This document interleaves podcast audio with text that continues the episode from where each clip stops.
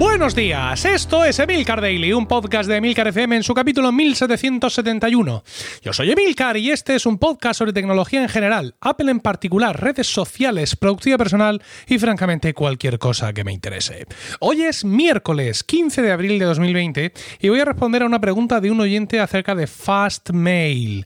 Este oyente es José Quintero Díaz que nos escribe desde Chile y dice, escuché en uno de tus podcasts que usas un servicio de correo llamado Fastmail.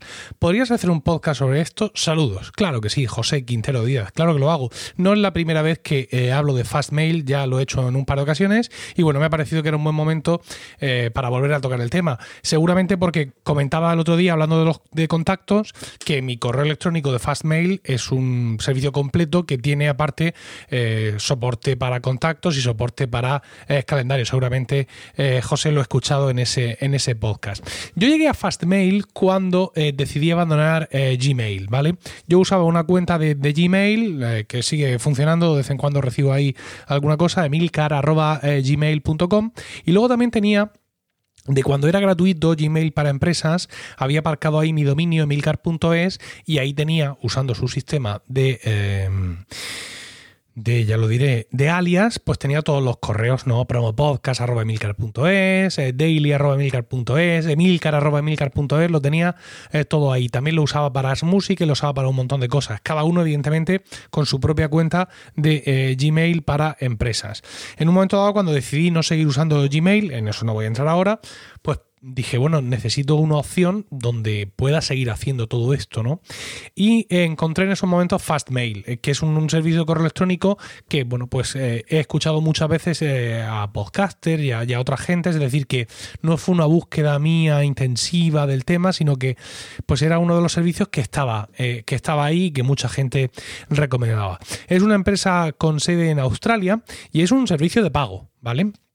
Entonces, pues básicamente con Fastmail lo que me encuentro es una cuenta con soporte SMTP estándar, es decir, no es una cuenta como Gmail que cuando intentas usarla en una aplicación de correo normal como Apple Mail o como Spark o como lo que sea, chirría, porque Gmail está pensado para que lo uses o en sus propias aplicaciones que, bueno, han mejorado, pero han sido toda la vida reguleras, o para que lo uses en la interfaz web. Y a mí generalmente me gusta más usar el correo electrónico en una aplicación de correo electrónico. Pues tiene sus ventajas, tiene sus inconvenientes, pero a mí me gusta hacerlo así. Entonces me encontré con que Fastmail me ofrece un soporte eh, IMAP y SMTP estándar, es decir, es una cuenta de correo normal, que la puedes configurar en cualquier aplicación de correo electrónico. Eso ya de por sí a mí me resultó muy importante. Luego, aparte, la interfaz si quieres usar la vía web, la interfaz web es muy interesante, ¿vale? Muy, muy, muy interesante. Eh, ha mejorado también mucho con el tiempo y bueno, pues qué queréis que os diga, eso también eh, es algo, algo a su favor. Tiene aplicaciones, tiene aplicaciones para el móvil y bueno, pues eh, no es tan mal. Durante mucho tiempo la aplicación no ha sido sino la propia interfaz web metida ahí un poco a pescozones, la han ido mejorando mucho, ya tiene un soporte mucho más eficiente, no solo del correo electrónico, sino del calendario y de los contactos, es decir, que te vale como una aplicación eh, todo en uno muy interesante, aunque yo no use todas las capacidades de, de Fatmail en ese sentido, pero bueno, nunca me ha defraudado.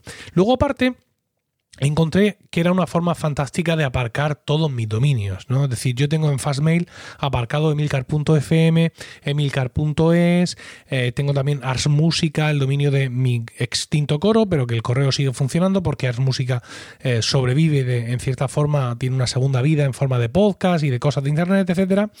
Y bueno, pues lo puedo tener todavía aparcado. Y dentro del propio Fastmail, pues puedo crear toda serie de alias con toda serie de reglas y un montón de historias. Así que realmente cuando me escribís a emilcar.emilcar.es, cuando me escribís a escucha.emilcar.fm o a cualquiera de las direcciones de emilcar.es o de emilcar.fm, todo me está entrando a un único buzón. Y yo puedo responder desde ese único buzón, desde todas mis direcciones de correo.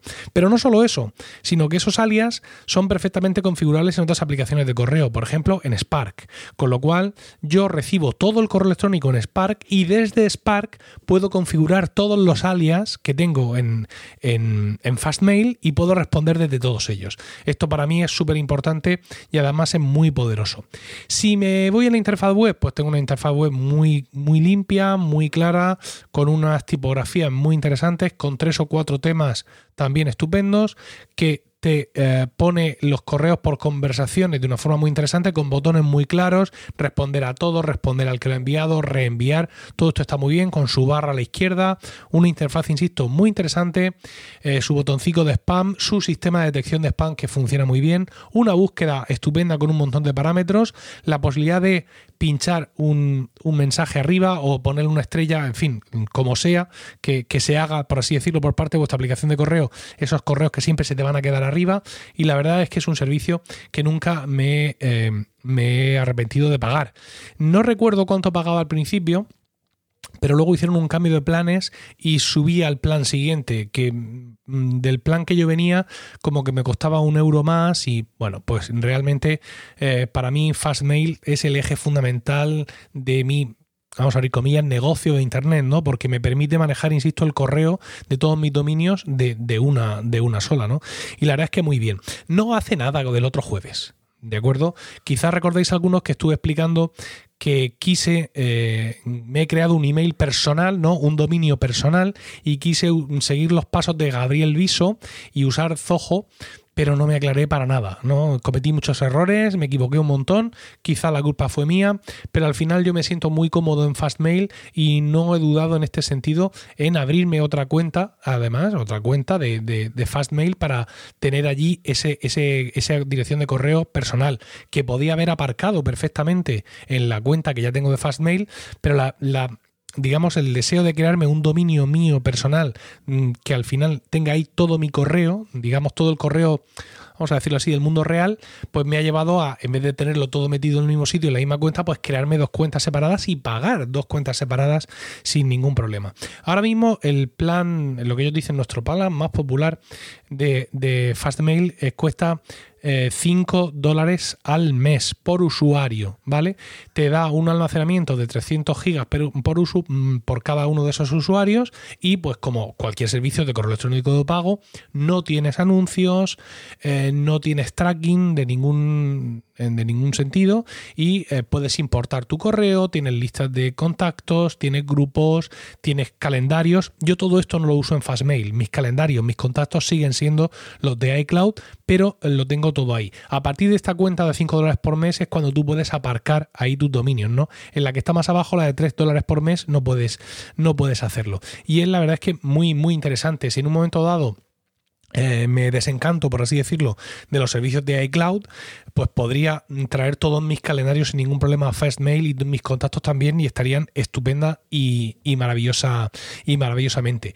Te permite tener también reglas, reglas para redirigir los correos. Esto me permite hacer un montón de cosas también muy interesantes dentro de Milcar FM y la verdad es que es un servicio que me encanta.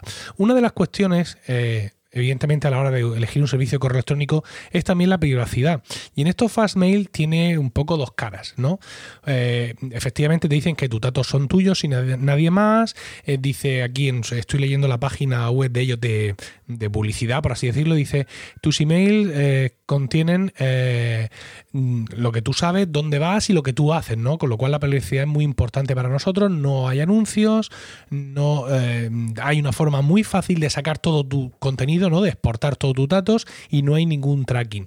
Lo que pasa es que también hay que tener en cuenta de que esta gente vive en Australia y está sometida a la ley australiana. Y la ley australiana mm, es de estas como muy laxas en este tipo de cosas, de toma, allí van todos los datos que me has pedido y los que no me has pedido también.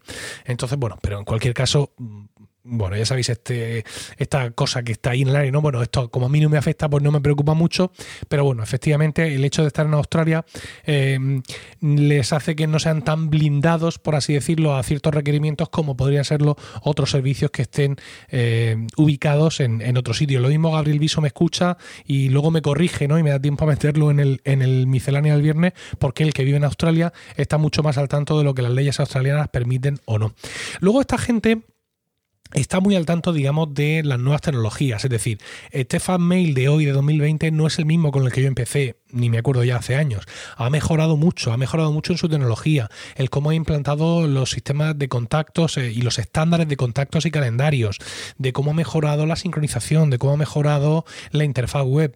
Y no se quedan ahí, porque siguen trabajando en muchas cosas, en muchos estándares que podrían llegar y, que mm, mm, pueden mejorar mucho nuestro correo electrónico como Cirrus IMAP o como JMAP, ¿no? Es decir, que ellos en ese sentido siguen trabajando más que en sus propios estándares, un poco como ha hecho en ese sentido Google, que no tiene un IMAP estándar, sino un IMAP tuneado y muy personalizado, ellos colaboran con la comunidad de código abierto en mejorar el estándar que al final todos tenemos que usar nuestro correo electrónico y eso también yo lo valoro mucho, porque al final, teniendo una cuenta, digamos, estándar, eh, tienes todo lo que quieras. Tienes entrar a su web y usar sus aplicaciones, o si no, si eres fan de Mail, si eres fan de Outlook, si eres fan de Spark, si eres fan de lo que sea, tienes la posibilidad de usar estas aplicaciones a tope, por así decirlo, ¿no?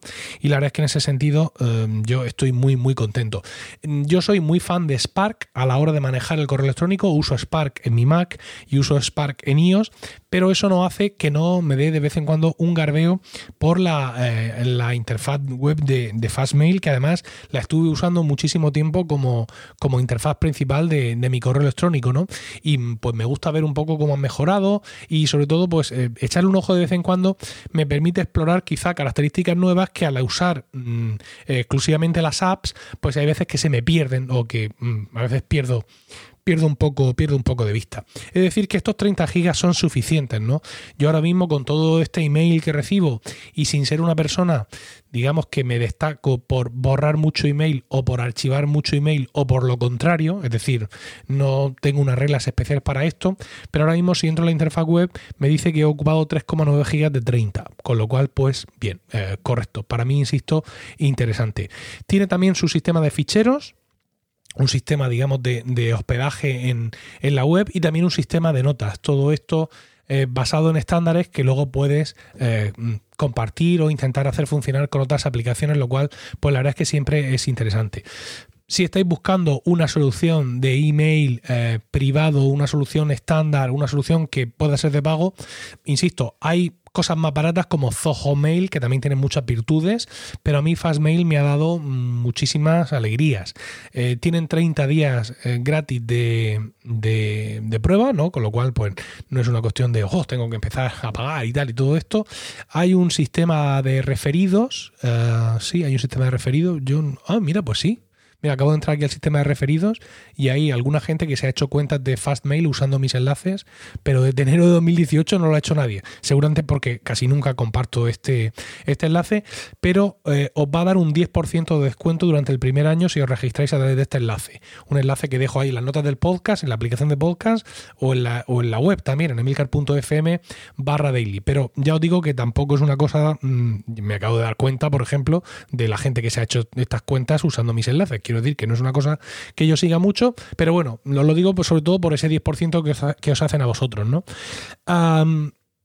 insisto, me gusta mucho, quise probar otras cosas cuando necesité una cuenta más y al final volví a caer en Fastmail y la idea, mi idea es pues poco a poco todos esos correos que recibo en mi cuenta de iCloud, irlos migrando a mi cuenta, esa otra cuenta personal que tengo y que también tengo otra cuenta eh, abierta en Fastmail, para dejar de depender, eh, cosa que propunaba Gabriel Viso, y lo estoy mencionando mucho, dejar de depender de dominio de terceros, ¿no? Es decir, que al final mis correos personales sean el dominio personal que me he abierto y mis correos de mis cosas de, la red de podcast sean de milcar.fm y de milcar.es, es decir, siempre dominios míos y no depender de un dominio arroba Mac o arroba Gmail o arroba lo que sea. ¿no?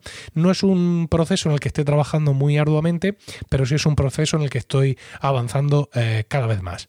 Y bueno, espero que todo esto haya satisfecho el interés que, tenía eh, José sobre Fastmail. Espero que os haya llamado la atención y que le deis una oportunidad porque, insisto, es un sistema de correo electrónico muy interesante. Espero vuestros comentarios en cualquier caso en emilcar.fm barra daily, donde también encontraréis otros medios de contactar conmigo. Y no olvidéis suscribiros a Weekly, mi podcast privado semanal sobre Apple Productividad y Podcasting, disponible en emilcar.fm barra weekly. Que tengáis un estupendo miércoles, un saludo y hasta mañana.